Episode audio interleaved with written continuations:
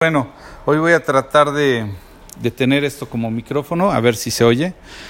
Y el día de hoy voy a continuar con algo que más o menos he hecho una serie, una serie y ustedes recordarán algunas cosas.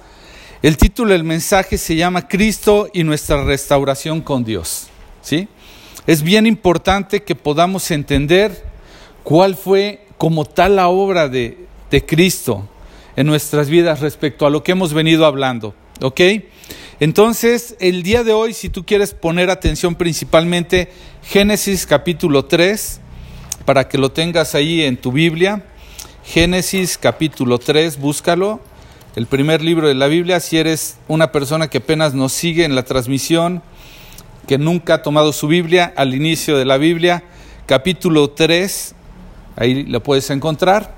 Y ahí vamos a centrar el pasaje del mensaje del día de hoy.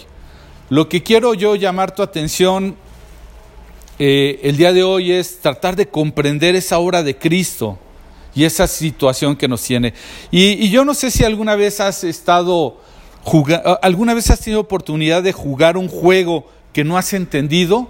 Eh, últimamente me ha pasado este, en juegos de mesa, tenemos unas amistades y una familia que, llevan juegos muy novedosos, muy nuevos de mesa. No es el típico dominó y una cosa esta, sino son juegos de, de, muchas fases, de muchas eh, etapas, estrategias. Yo no sé si has jugado un juego de estos más o menos, este, que no es serpientes escaleras, sino que juegos que tienen muchas, muchas de las reglas.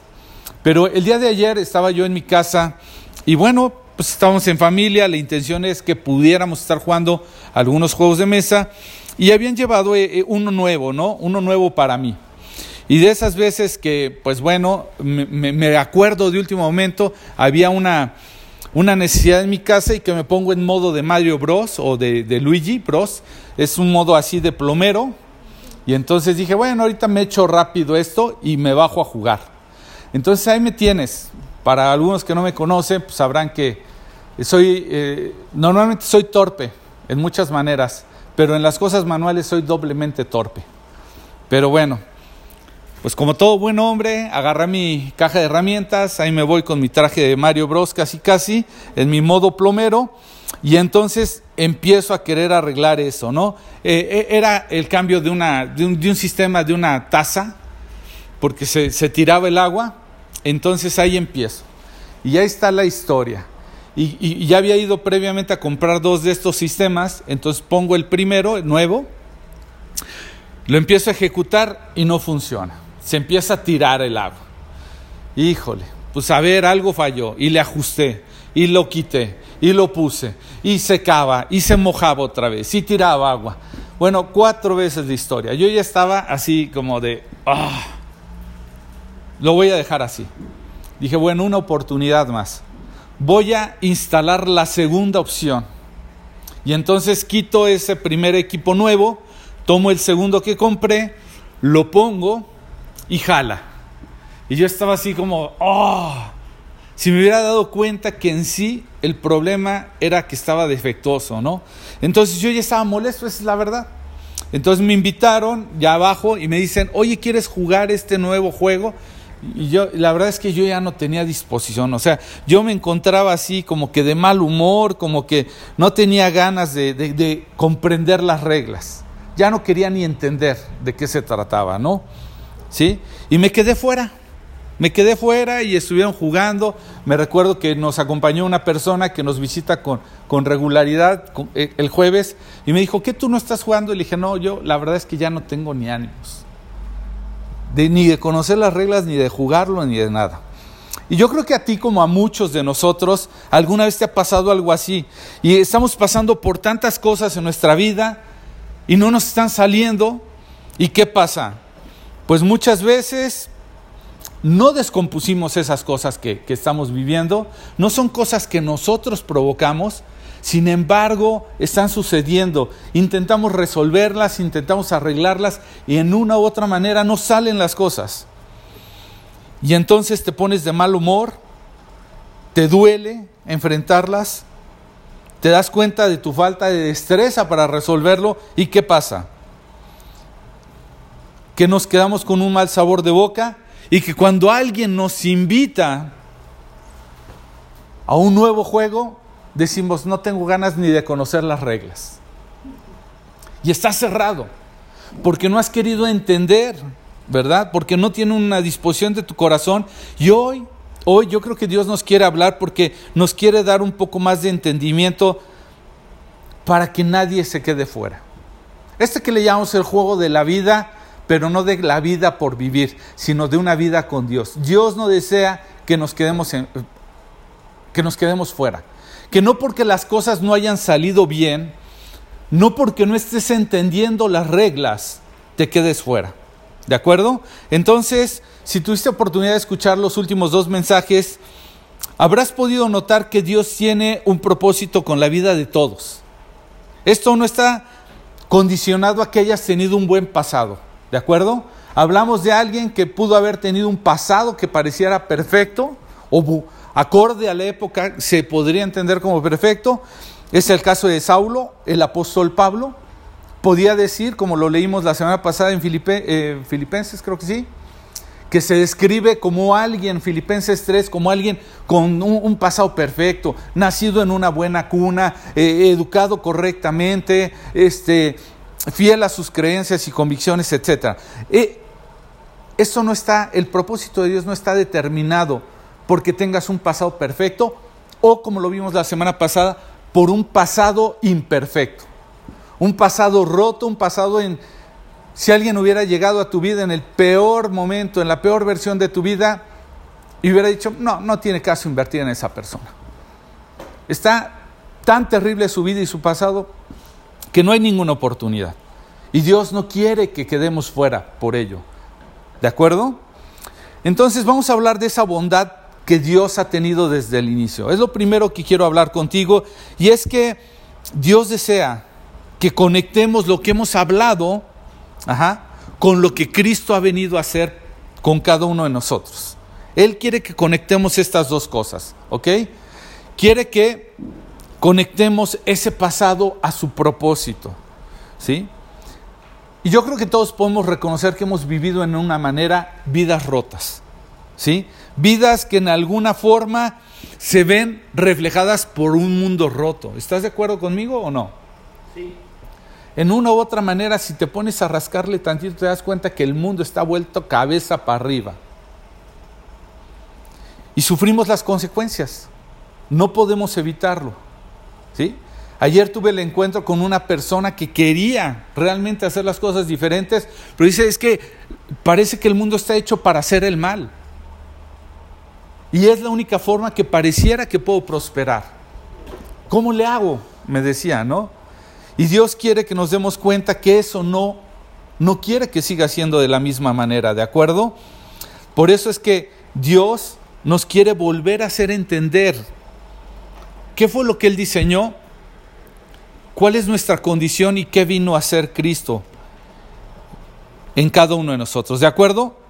Y entonces para ello yo creo que para conectar estas ideas de lo que te he hablado con la obra de Cristo, tenemos que comprender para empezar qué es el pecado en la humanidad. Es un concepto religioso muy complejo. Yo no sé si alguna vez lo, lo has oído o lo has entendido.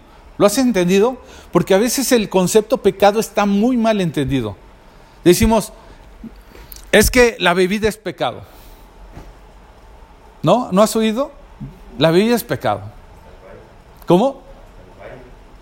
¿Hasta el qué? Hasta el baile es malo. ¿Qué más?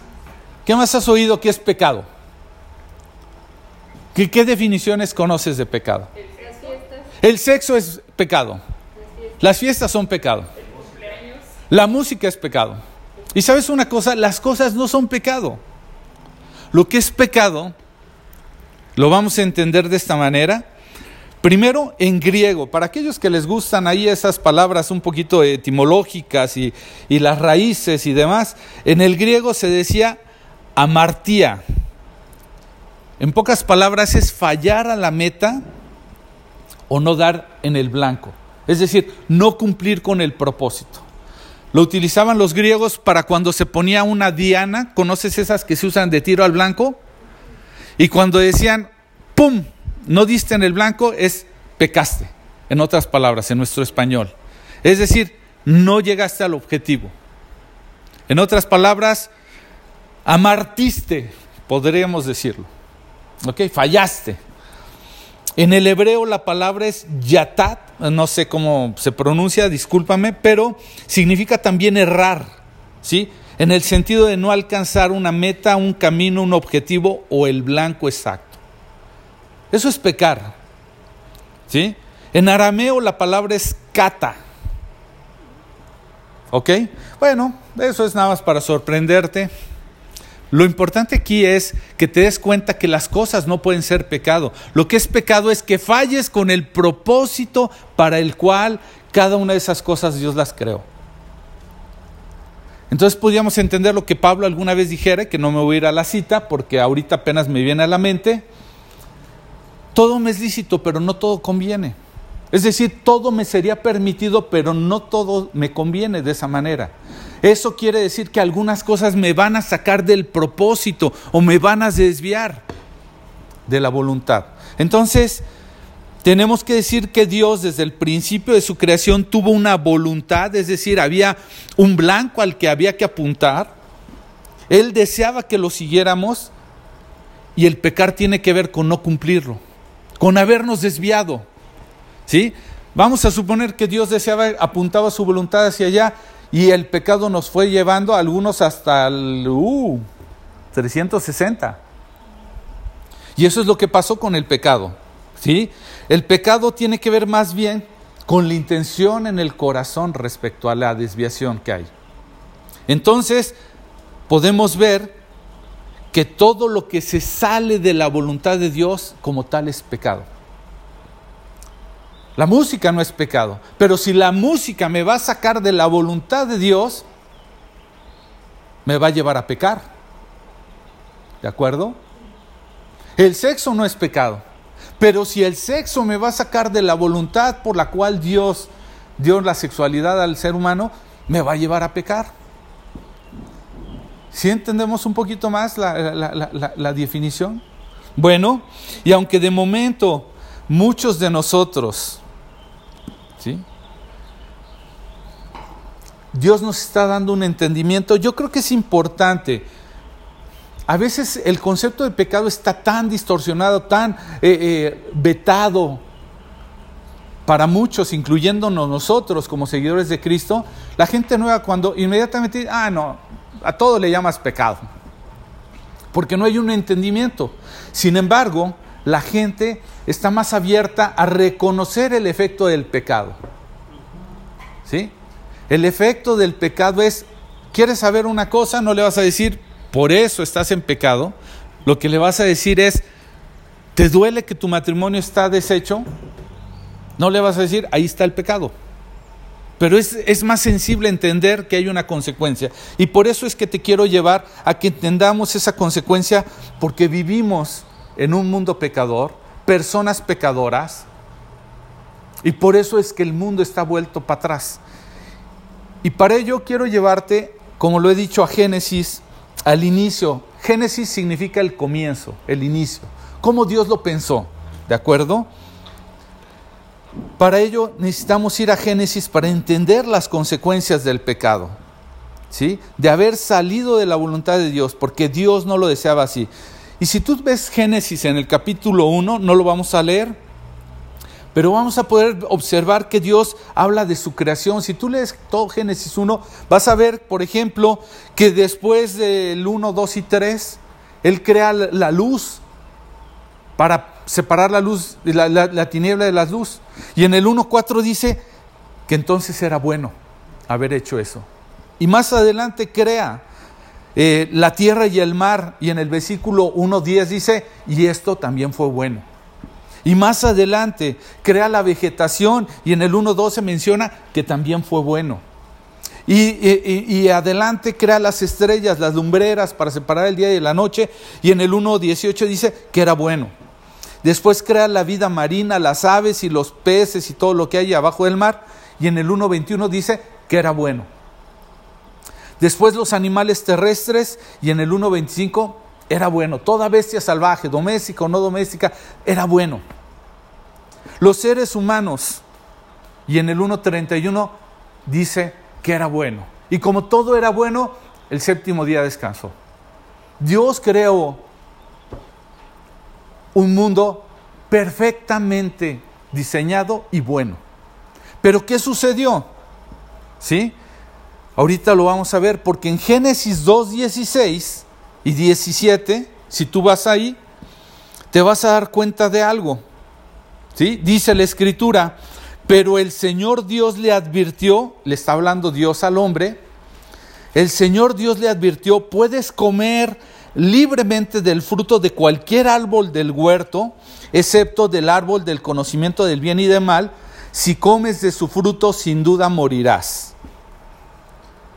Como puedes ver, Dios da una gama abiertísima para disfrutar. A diferencia de muchos que no conocen a Dios, ¿te ha pasado que alguna vez le quieres hablar a alguien de Dios y lo primero que te dice, no? Porque es que ahí, a lo más, si te deja ir un poquito más allá, dice, no, porque ahí que me van a prohibir. Lo primero que está poniendo en su atención es que le van a prohibir, como si Dios hubiera sido eh, eh, restrictivo, pero nótalo aquí, desde el principio el Señor Dios le advirtió al hombre, puedes comer libremente. ¿Entiendes esta palabra? Libremente. O sea, ni me tienes que preguntar. Hay mucho para vivir en libertad.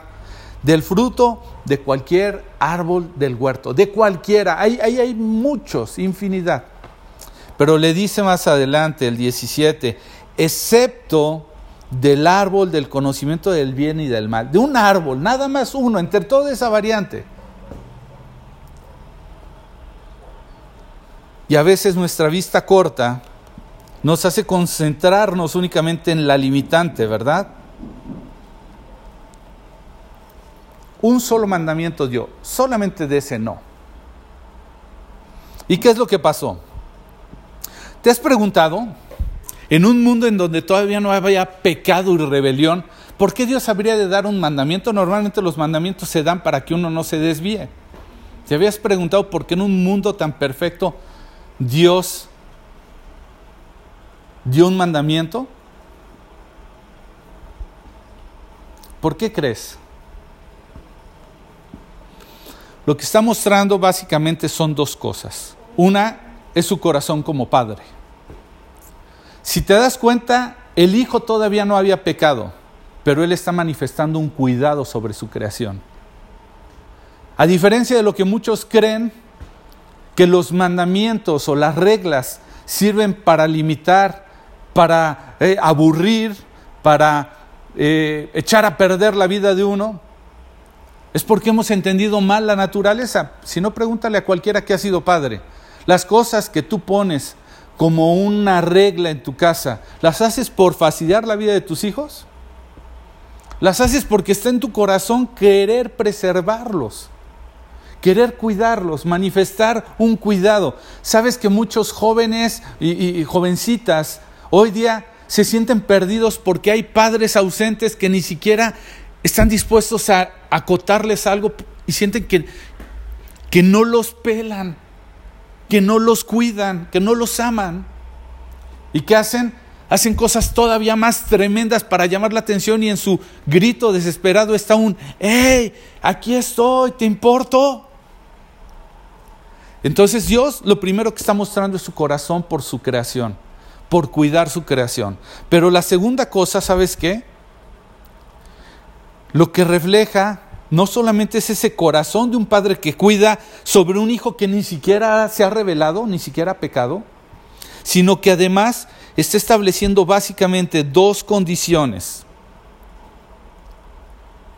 que van a definir una relación. Hay dos cosas elementales y necesarias que reflejan una relación. Es más, ahora que fue el 14 de febrero, hasta cité esto que está en esencia resumiendo.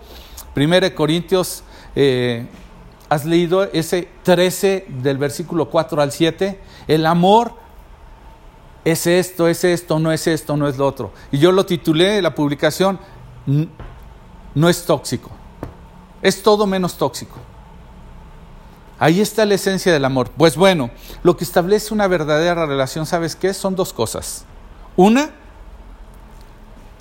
una buena relación debe de llevar libertad de elección. Dicen, a fuerza ni los zapatos. Yo no estoy con alguien a fuerza ni los zapatos, dice. No es a fuerza. Debe de haber una libertad de elección, es decir, una voluntad. Dios le dio al hombre una libertad de elegir entre todo excepto una cosa.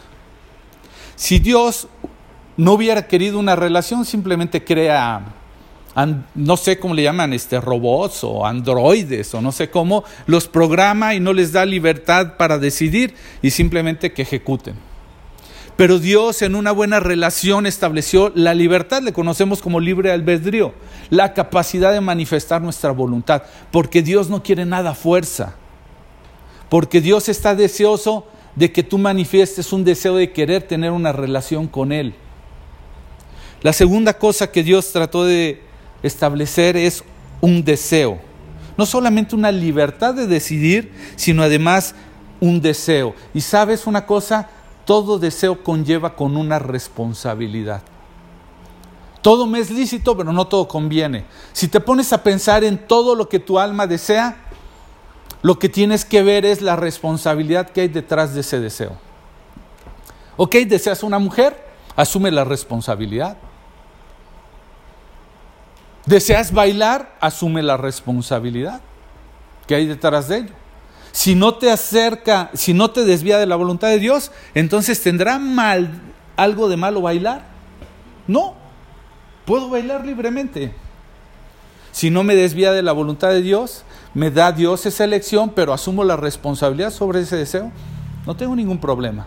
Entonces, dos, dos, cosas que debe llevar toda buena relación o relación sana es esa libertad de elección o voluntad y ese deseo. Es decir, el asumir la responsabilidad sobre esa, esa situación. Sin esto, lo único que sería sería una imposición, no una relación. ¿De acuerdo? Entonces Dios siempre deseó una relación. Bueno, ¿y qué es lo que pasó entonces? Que Dios creó relaciones perfectas. Y yo conozco siete, así crecí, pero hoy lo voy a manejar a través de cuatro, que son las que comúnmente se conocen, cuatro relaciones que Dios diseñó para que tuviéramos. Y la primera relación, ¿sabes con quién fue? De nosotros con Dios. Él deseó esa relación perfecta, que hubiera una voluntad y un deseo para con nosotros, con Dios. Y así lo diseñó desde el principio. Es decir, como podemos ver en el capítulo 2 y un poco del 3, Dios se paseaba alrededor del, del hombre en libertad y tenían comunión. ¿Sí? La segunda relación, si tú estás tomando nota, tiene que ver con una relación del ser humano consigo mismo. Debe haber una buena relación consigo mismo. ¿Y en qué momento viene una buena relación consigo mismo? Cuando uno tiene una identidad clara. ¿Qué soy yo? Soy una creación de Dios, soy un hijo de Dios. Y fui creado con qué propósito. Si te das cuenta, el ser humano tenía una misión y un propósito de gobernar la tierra. No tenía por qué caer en inseguridades. ¿Qué tengo que hacer? ¿Qué va a ser de mi vida? Hoy día el pecado nos lleva a decir, y no sé ni qué va a ser de mi vida. Pero en el principio el hombre tenía claro lo que tenía que hacer, tenía que gobernar la creación de Dios. ¿Te das cuenta? Tenía un propósito. No tenía confusión, no tenía falta de propósito, no se sentía inútil, tenía paz, no ansiedad. No tenía ansiedad ni mucho menos depresión o angustia. Él sabía bien claro lo que tenía que hacer y para qué fue creado. Tenía paz para consigo mismo. La tercera relación, el ser humano con los demás. ¿En qué momento lo vemos? Bueno, hasta ese momento solamente había una mujer más, se llamaba Eva, pero, ¿sabes? No tenía conflicto con ella. No tenía conflicto. ¿Sabes? Es más, la percibió como carne. Dijo, ahora es carne de mi carne, hueso de mis huesos. La vio como sí mismo. No había distinción. No había dominio de uno sobre el otro. Había una buena relación. Y la cuarta relación tiene que ver con la relación del ser humano con el resto de la creación. Con el resto de la creación. ¿Te das cuenta cómo esto prácticamente eh, eh, en Mateo, en capítulo 22, del 37 al 40, está resumido una enseñanza del Señor Jesús que hace referencia a los dos principales mandamientos con los que se cumple toda la ley. ¿Lo has oído esto? Amar a Dios. Amar a Dios. Es decir, tener una buena relación con Dios. Libre, voluntariamente y con un deseo de amar. Amarás a Dios con todo tu ser, con todas tus fuerzas, con toda tu mente. Y el segundo mandamiento les dijo es semejante a este. ¿Qué? Ama a tu prójimo como ti mismo. Tener una correcta relación contigo mismo y con los demás y eso te va a llevar a estar en paz con la cuarta relación con su creación. Ahí está el mandamiento. Pero bueno, ahora vamos a hablar de una cosa en qué forma este pecado del que te he hablado rompió con ese propósito de Dios. Y ahora sí quiero que vayas conmigo, Génesis capítulo 3. Y quiero que notes, voy a darle lectura del versículo 1 básicamente hasta el versículo 19. Del 1 al 19. Quiero que me sigas. ¿De acuerdo? Hay varias cosas ahí, pero pues te voy a dar un poquito de contexto. Dice Génesis capítulo 3, versículo 1, dice, la serpiente era el más astuto de todos los animales salvajes que el Señor había hecho. Cierto día le preguntó a la mujer, la serpiente representa a Satanás, al diablo, que traducido es el enemigo, ¿de acuerdo? Y entonces dice que cierto día le preguntó a la mujer, ¿sí? Supo a quién llegarle no porque la mujer fuera débil, sino porque sobre la mujer no estaba la responsabilidad. La mujer fue creada para ayudar al varón, ¿verdad? Y le dice, ¿de veras Dios te dijo que no deben comer del fruto de ninguno de los árboles del huerto? Mentira número uno. De ninguno le, le está diciendo. ¿Y qué había dicho Dios? 2.16. De todos puedes comer, menos de uno. ¿Cómo magnifica Satanás? ¿Te das cuenta? Es más, cómo tienen engaño a la gente que cuando te acercas a hablarles de Dios, inmediatamente tiene presente esto en la mente. Dice, o sea, ¿que voy a perder mi vida? ¿Voy a dejar de, de disfrutar todo si me acerco a Dios? En otras palabras es, de ninguno de los árboles del huerto voy a poder comer. No, no, no, vas a poder comer de todos, nada más de uno no.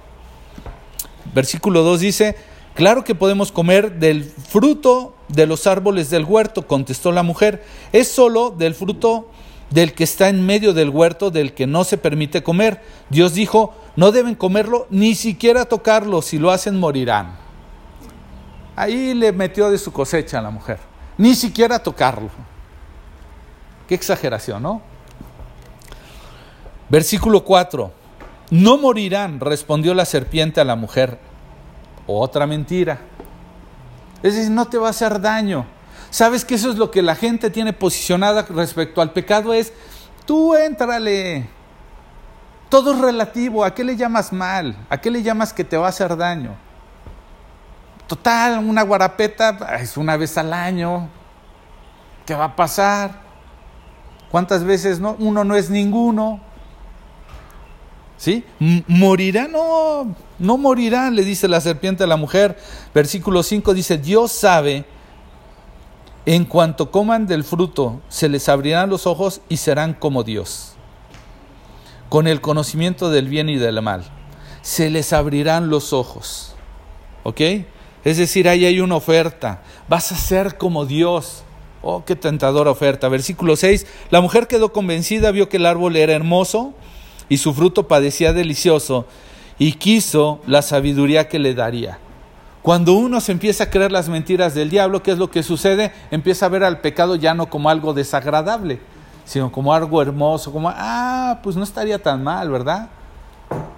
O sea que la voy a pasar bien. Mm, no lo había visto de esa manera. Entonces, más adelante, dice versículo eh, Ah, el 6 más adelante, así que tomó del fruto y lo comió, después le dio un poco a su esposo que estaba con ella, y él también comió. En ese momento se le abrieron los ojos y de pronto sintieron una vergüenza por su desnudez, y entonces cosieron hojas de higuera para cubrirse. Cuando soplaba la brisa fresca de la tarde, el hombre y su esposa oyeron al Señor Dios caminando por el huerto. Así que se escondieron del Señor Dios entre los árboles. Entonces el Señor Dios llamó al hombre, ¿dónde estás? Y él contestó, te oí caminando por el huerto, así que me escondí. Tuve miedo porque estaba desnudo. ¿Quién te dijo que estabas desnudo? Le preguntó el Señor Dios. ¿Acaso has comido el fruto que te prohibí que, no comieras? El hombre contestó, la mujer que tú me diste fue quien me dio el fruto y lo comí. Al paso pregunto, Dios que sabe todo, ¿a poco no iba a saber? Parece así como que una pregunta tonta, ¿no? Pero más bien es, son de esas preguntas que deben de hablarte al corazón. ¿Sí? A veces me recuerdo haber hecho el viaje y ayer hacía el comentario cuando viajo y que viajas a otro país y en un formulario te preguntan, eh, ¿es usted terrorista?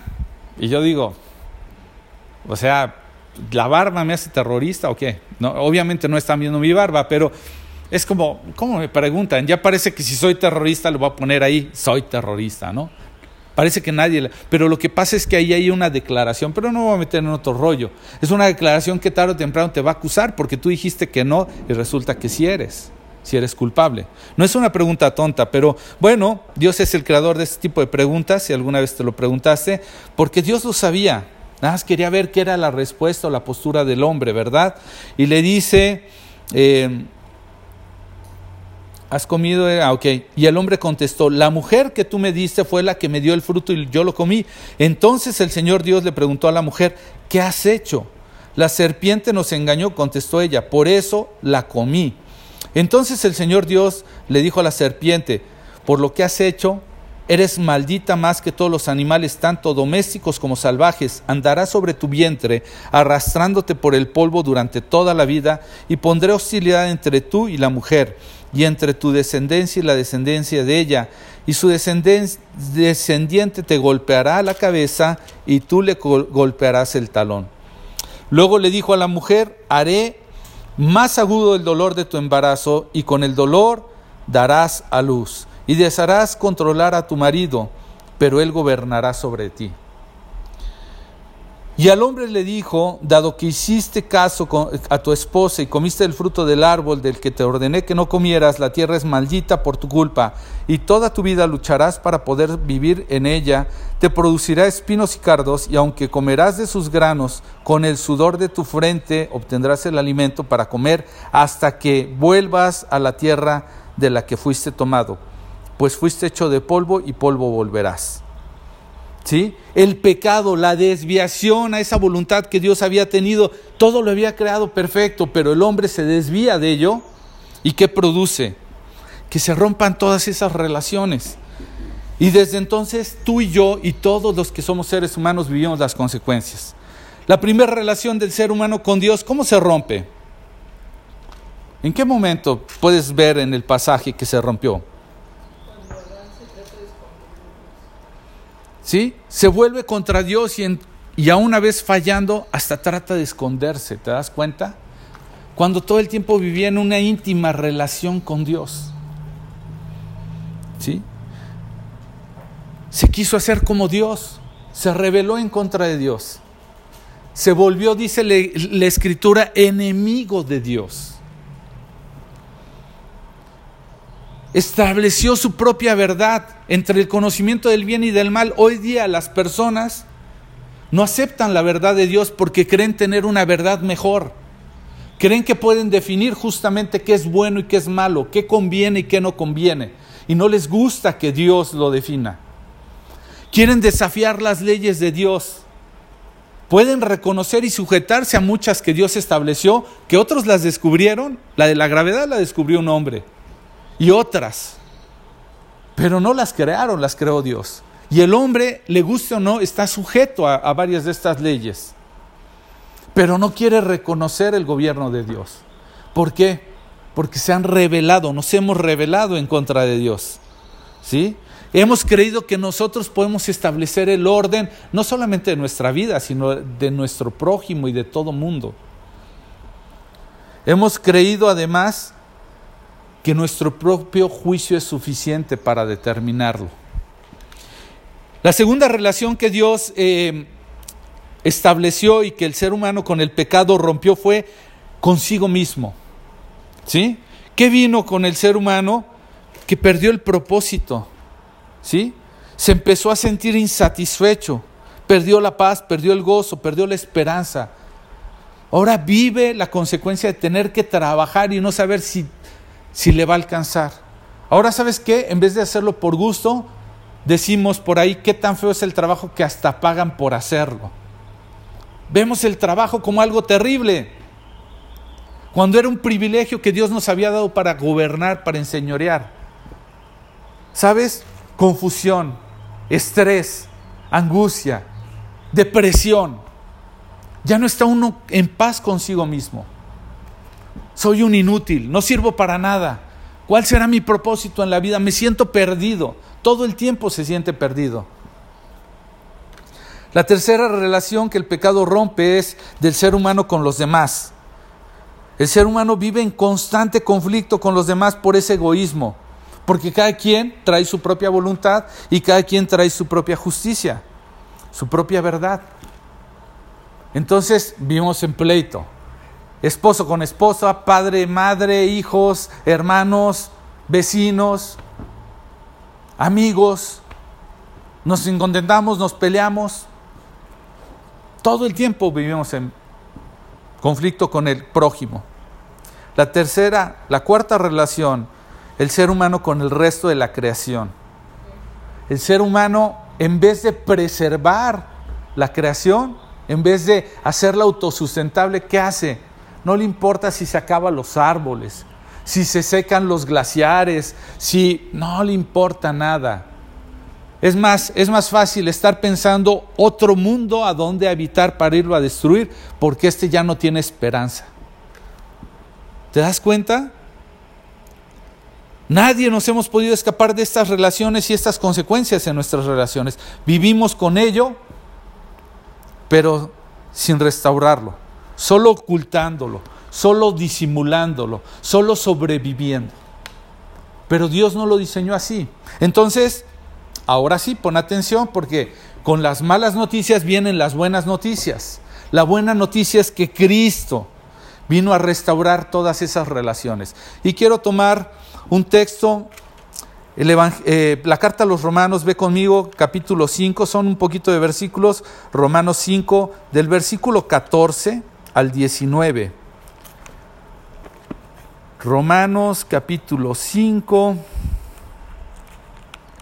del versículo 14, la segunda parte, al 19. Y fíjate cómo lo dice.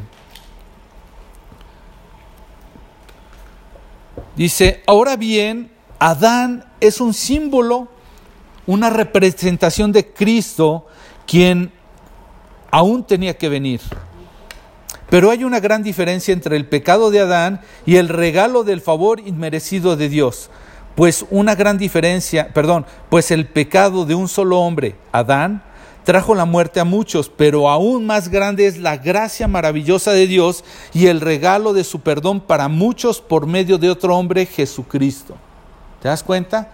Jesucristo ha sido ese regalo de perdón por medio del cual Dios está restaurando todo. Dice el versículo 16, y el, el, resultado del regalo de favor inmerecido de Dios es muy diferente de la consecuencia del pecado de ese primer hombre, pues el pecado de Adán llevó a la condenación, pero el regalo de Dios nos lleva a ser hechos justos a los ojos de Dios.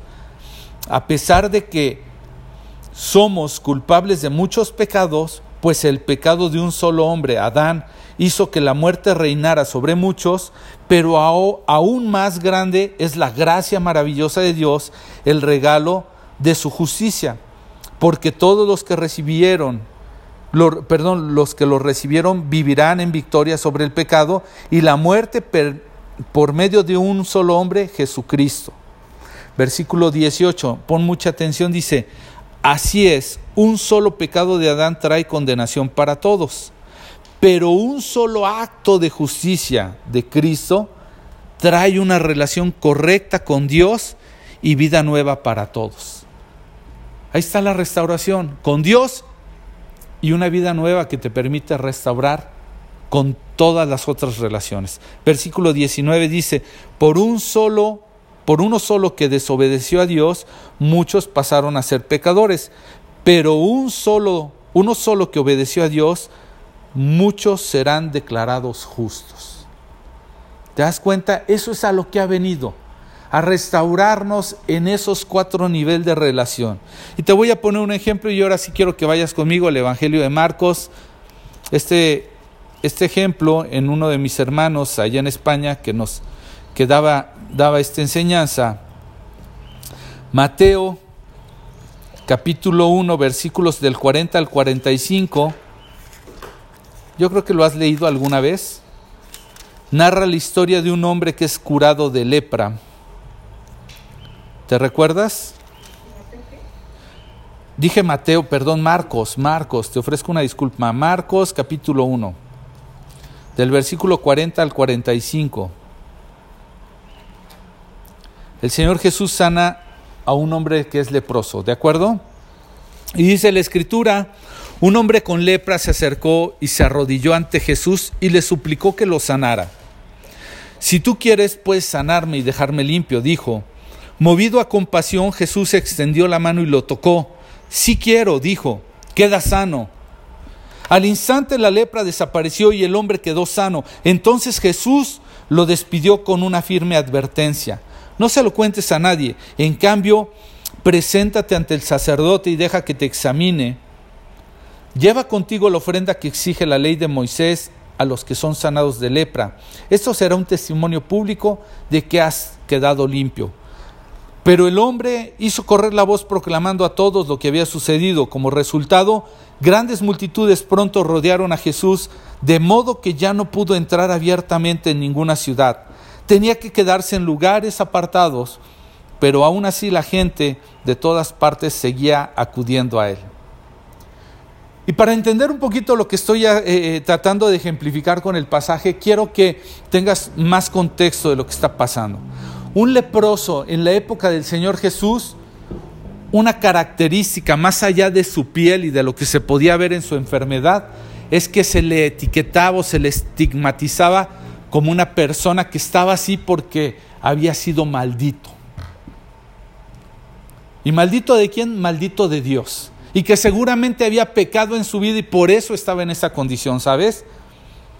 Por lo regular, se creía un leproso que Dios le había dado la espalda, que ya estaba en pleito con Dios.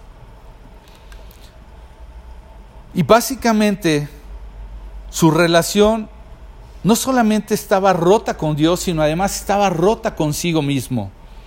¿Sí? Estaba rota por inseguridad. ¿Alguna vez no te ha pasado que te han hecho sentir que tal vez todo lo que estás viviendo se debe a algo que tú provocaste? Es, ni modo amigo, te lo buscaste. ¿Cómo se siente una persona así? Se siente basura, se siente mal, se siente que nunca va a poder cambiar. Está roto consigo mismo no encuentra valor consigo mismo, se quiere lastimar, se quiere suicidar, se quiere lo que sea, porque ha perdido su identidad, se siente como el apestado, ¿sabes? Seguramente también, además de llevarlo a perder el propósito para su vida, sus planes, sus deseos, el leproso, ¿sabes una cosa? Ya no podía trabajar Tenían que vivir en las afueras de la ciudad y vivir de limosnas. Una persona que vive de limosnas no vive de su propio propósito, vive del propósito de otros, de que tengan compasión y le den unas monedas. No puede hacer planes. No solamente eso, no puede tener deseos. Qué triste es tener deseos y no tener cómo cumplirlos. Depender de alguien para ver si un día lo cumples lo hacía perder esa condición, su relación con los demás. Rompía su relación con los demás. Perdía su familia, ya no podía vivir en su casa, ya no podía estar con sus amigos, lo más podía estar con otros leprosos. pero estaba tan amargada la vida de muchos de ellos que no querían ni convivir entre ellos. Y por consiguiente, ¿qué crees? No tenía ninguna relación con el resto de la creación, no le importaba. En el mejor de los casos lo que deseaba era morir, ya no tenía parte con la creación. Estos leprosos, ¿sabes que tenían que andar con una campana para anunciar que iban a pasar, para que la gente se abriera? Decía, leproso. Y la gente, ahí viene. Entonces esto te da un poco del contexto de quién se está acercando a Jesús. Un hombre con todas sus relaciones rotas.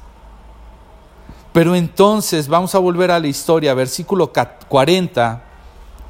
El leproso dice, se acercó, se arrodilló ante Jesús y le suplicó. ¿Sabes? Este hombre seguramente sabía que Jesús era un maestro, porque traía discípulos.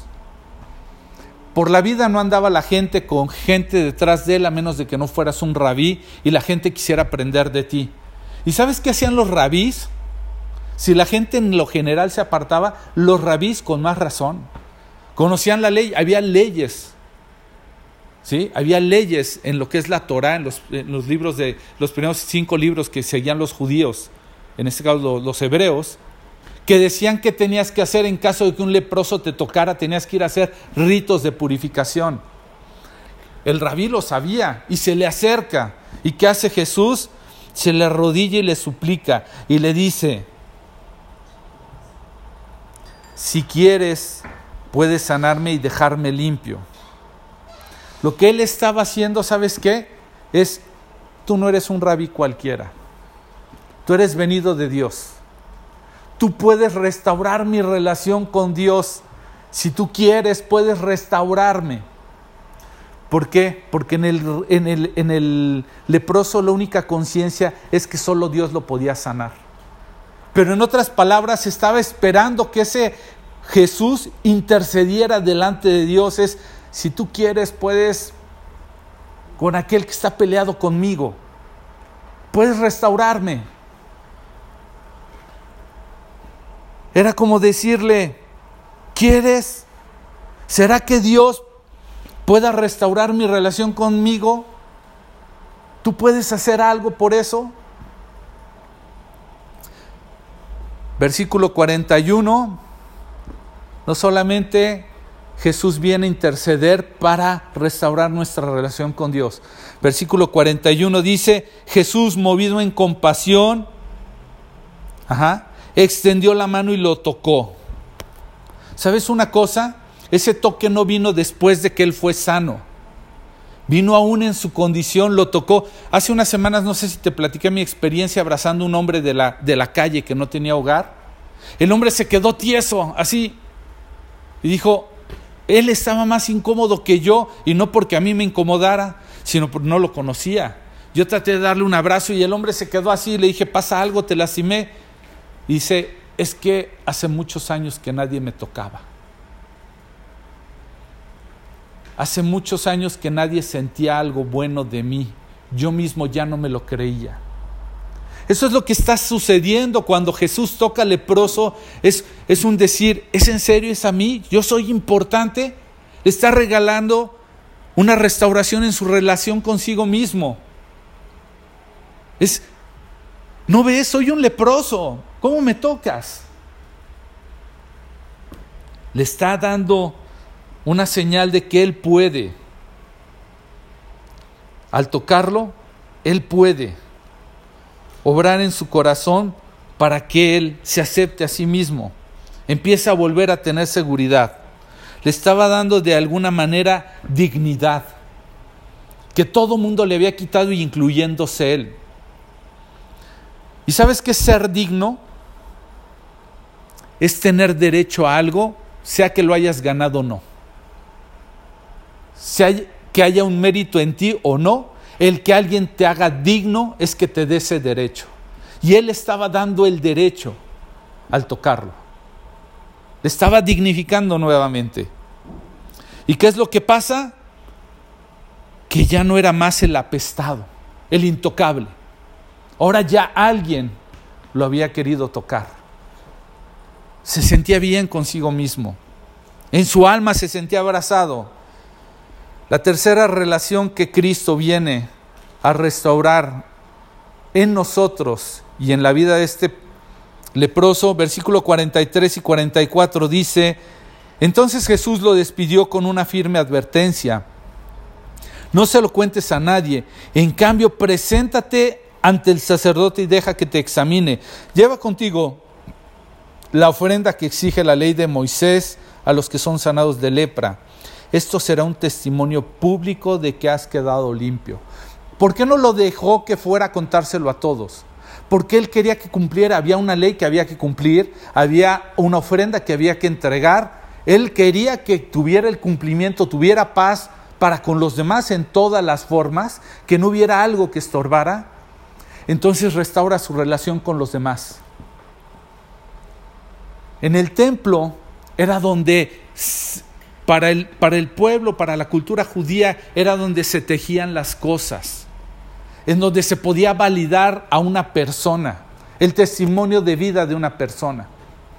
Lo manda ahí para mostrarse restaurado completamente y decir, ya no hay nada que te pueda acusar ni condenar, tú estás reintegrado a la sociedad. Vas a poder trabajar, vas a poder adorar, vas a poder tener amigos, vas a poder eh, restaurarte con tu familia. Y la cuarta relación que Jesús viene a restaurar en la vida de este hombre y en nuestra vida, versículo 45 dice, pero el hombre hizo correr la voz proclamando a todos lo que había sucedido. Como resultado, grandes multitudes Pronto rodearon a Jesús, de modo que ya no pudo entrar abiertamente a ninguna ciudad. Tenía que quedarse en los lugares apartados, pero aún así, gente de todas partes seguía acudiendo a él. ¿Sabes una cosa? Esto además es restaurarlo en un propósito que tenía con la creación de Dios.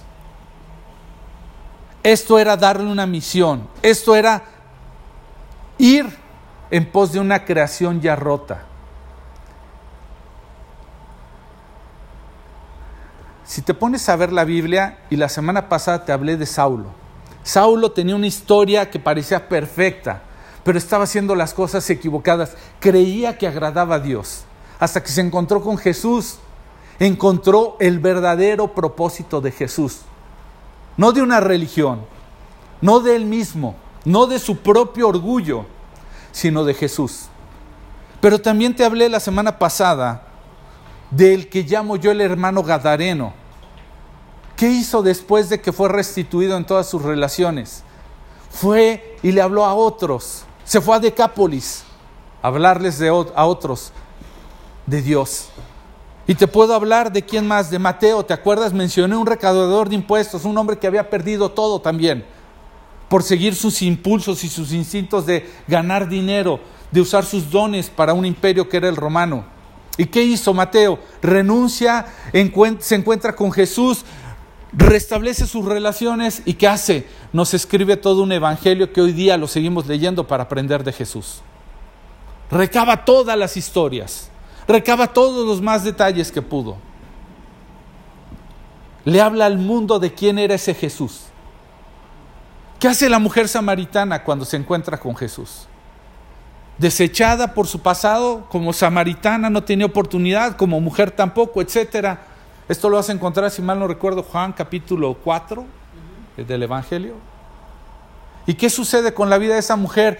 Después va a Samaria y les empieza a hablar y se encuentran con Jesús. Los samaritanos y dicen, ahora te creemos ya no por el testimonio de ella, sino porque lo vemos. Entonces, ¿qué hay de ti de mí? Si tú eres un restaurado en tu relación con Dios, si tú eres un restaurado en tu relación contigo mismo, estás en este proceso. Si tú eres un restaurado con tu relación con los demás, eres llamado a amar a los demás como a ti mismo. Si tú eres un preocupado por la creación de Dios para que no perezca, ¿qué tienes que hacer? ¿Qué tengo que hacer? Tenemos que llevar a restauración a los demás, no a oraciones milagrosas donde confiesen a Jesús. Ah, repite conmigo, bla, bla, bla, bla, péguele, vámonos. No, somos llamados a ser discípulos. Y aquí como iglesia decimos ser esa familia de amor que coopera con Dios. ¿Para qué? Para ser discípulos de Cristo plenamente comprometidos y fructíferos. Lo que queremos es gente que no declare una, que no haga una confesión, sino que tenga una restauración, que tenga una transformación. Lo que queremos es que los demás sean restaurados con Dios, consigo mismo, con los demás y con una eternidad que un día tendrá un, ¿sabes? Tendrá una nueva vida, una nueva Jerusalén sin pecado. Eso es lo que dice la Biblia, una nueva creación. Voy a terminar este mensaje con esto. ¿Sabes qué es redención? ¿Has oído este concepto? Redención es ser salvados,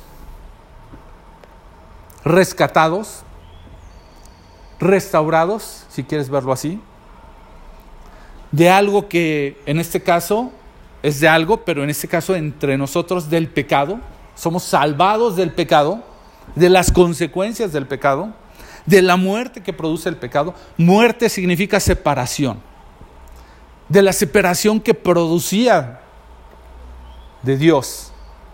Somos salvados de eso, pero no nada más así como así. Para ti, para mí fue gratis, pero eso no significa que no costó. Hubo un costo.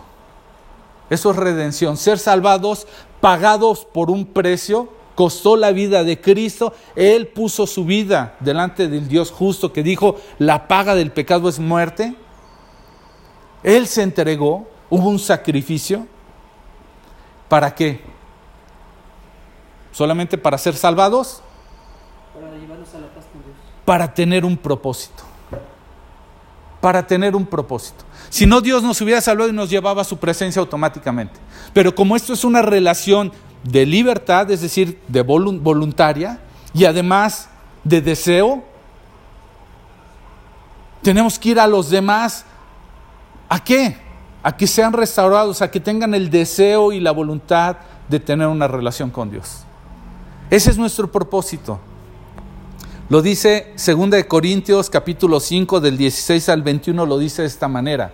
2 Corintios 5 del 16 al 21 dice, así que hemos dejado de evaluar a otros desde el punto de vista humano. En un tiempo pensábamos de Cristo solo desde ese, desde ese punto de vista humano. ¿Qué tan diferente lo conocemos ahora? Esto significa que todo el que pertenece a Cristo se ha convertido en una persona nueva. La vida antigua ha pasado, una nueva vida ha comenzado. Y dice el 18, y todo esto es un regalo de Dios, quien nos trajo de vuelta a sí mismo por medio de Cristo, y Dios nos ha dado la tarea de reconciliar a la gente con Él. Ahí está el propósito, ahí está la obra completa. Dios nos trae de vuelta consigo mismo por medio de Cristo. Y no solamente eso, sino que nos ha dado la tarea de reconciliar a la gente con Él. Ahí está el propósito. Pues, versículo 19 dice, pues Dios está en Cristo reconciliando al mundo consigo mismo, no tomando más en cuenta su pecado de la gente. Y nos dio a nosotros el maravilloso mensaje de la reconciliación el mensaje de la reconciliación. Lo hemos estado estudiando en el tiempo de discipulado, cuando eh, antes de, iniciar nuestro servicio. El mensaje que lleva un evangelista es un mensaje de buenas nuevas, es la buena noticia de decir, ya hay paz, paz con Dios, se acabó la guerra contra Dios, ya no hay nada que lo ofende. Eso es el Evangelio. Eso es mi papel de evangelista, llevar ese mensaje a los demás que se encuentran enemistados con Dios por su relación rota con Él, consigo mismo, no están conformes consigo, no hay nada que los llene, están en pleito con los demás, se están acabando la creación. Ese es el llamado que tenemos. Dice versículo 20, así que somos embajadores de Cristo. Y dice, Dios hace su llamado por medio de nosotros Hablamos en nombre de Cristo cuando les rogamos vuelvan a Dios, pues Dios hizo que Cristo, quien nunca pecó, fuera la ofrenda por nuestro pecado, para que nosotros pudiéramos estar en una relación correcta con Dios por medio de Cristo. ¿Se entiende bien? Ahora, Ya sabemos, ¿sí? ¿Cómo podemos encontrarnos en nuestro pasado? Era producto de una relación rota en cada área, en cada nivel. Ya entendimos quién nos ha salvado de ese pasado y le ha dado una causa, un propósito a ese pasado. Lo ha restaurado de alguna manera para que estemos bien y libres. Nos ha llamado a ser un testimonio a otros y nos ha mostrado un propósito para que otros se reconcilien con Dios también.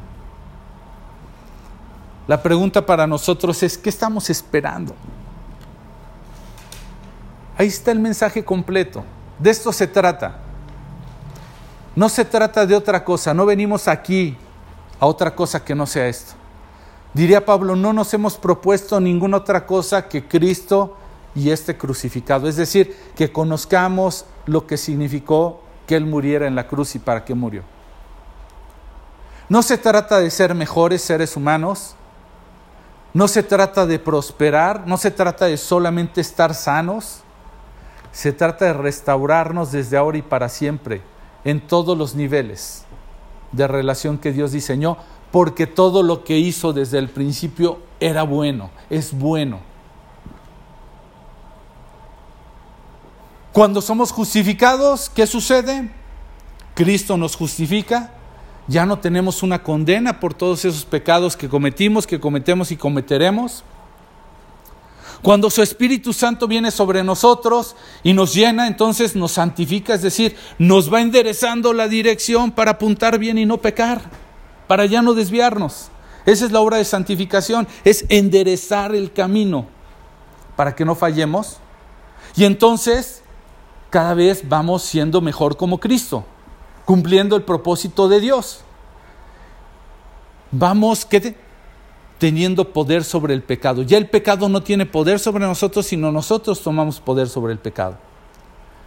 Y cuando seamos glorificados, ¿sabes qué va a pasar? Vamos a cambiar este cuerpo que tiene todavía la presencia del pecado y tendremos un cuerpo nuevo, resucitado como el de Cristo, para vivir tres veces santos delante de un Dios tres veces santo. Amén. Están así como que, espérame. Vamos a terminar. Yo sé que es información que Dios va a procesar, que va a permitir que vayamos entendiendo mejor, que vayamos teniendo una mejor conciencia, un mejor entendimiento y entonces vamos a poder casar nuestras historias, cada uno de nosotros, con nuestros propósitos porque Dios quiere hacer la obra contigo, ahí donde estás, cómo estás, con lo que traes, cómo eres. No con lo que no tienes, con lo que no eres. No, eso no sirve. Por eso no podemos venir a aparentar aquí. No se trata de eso.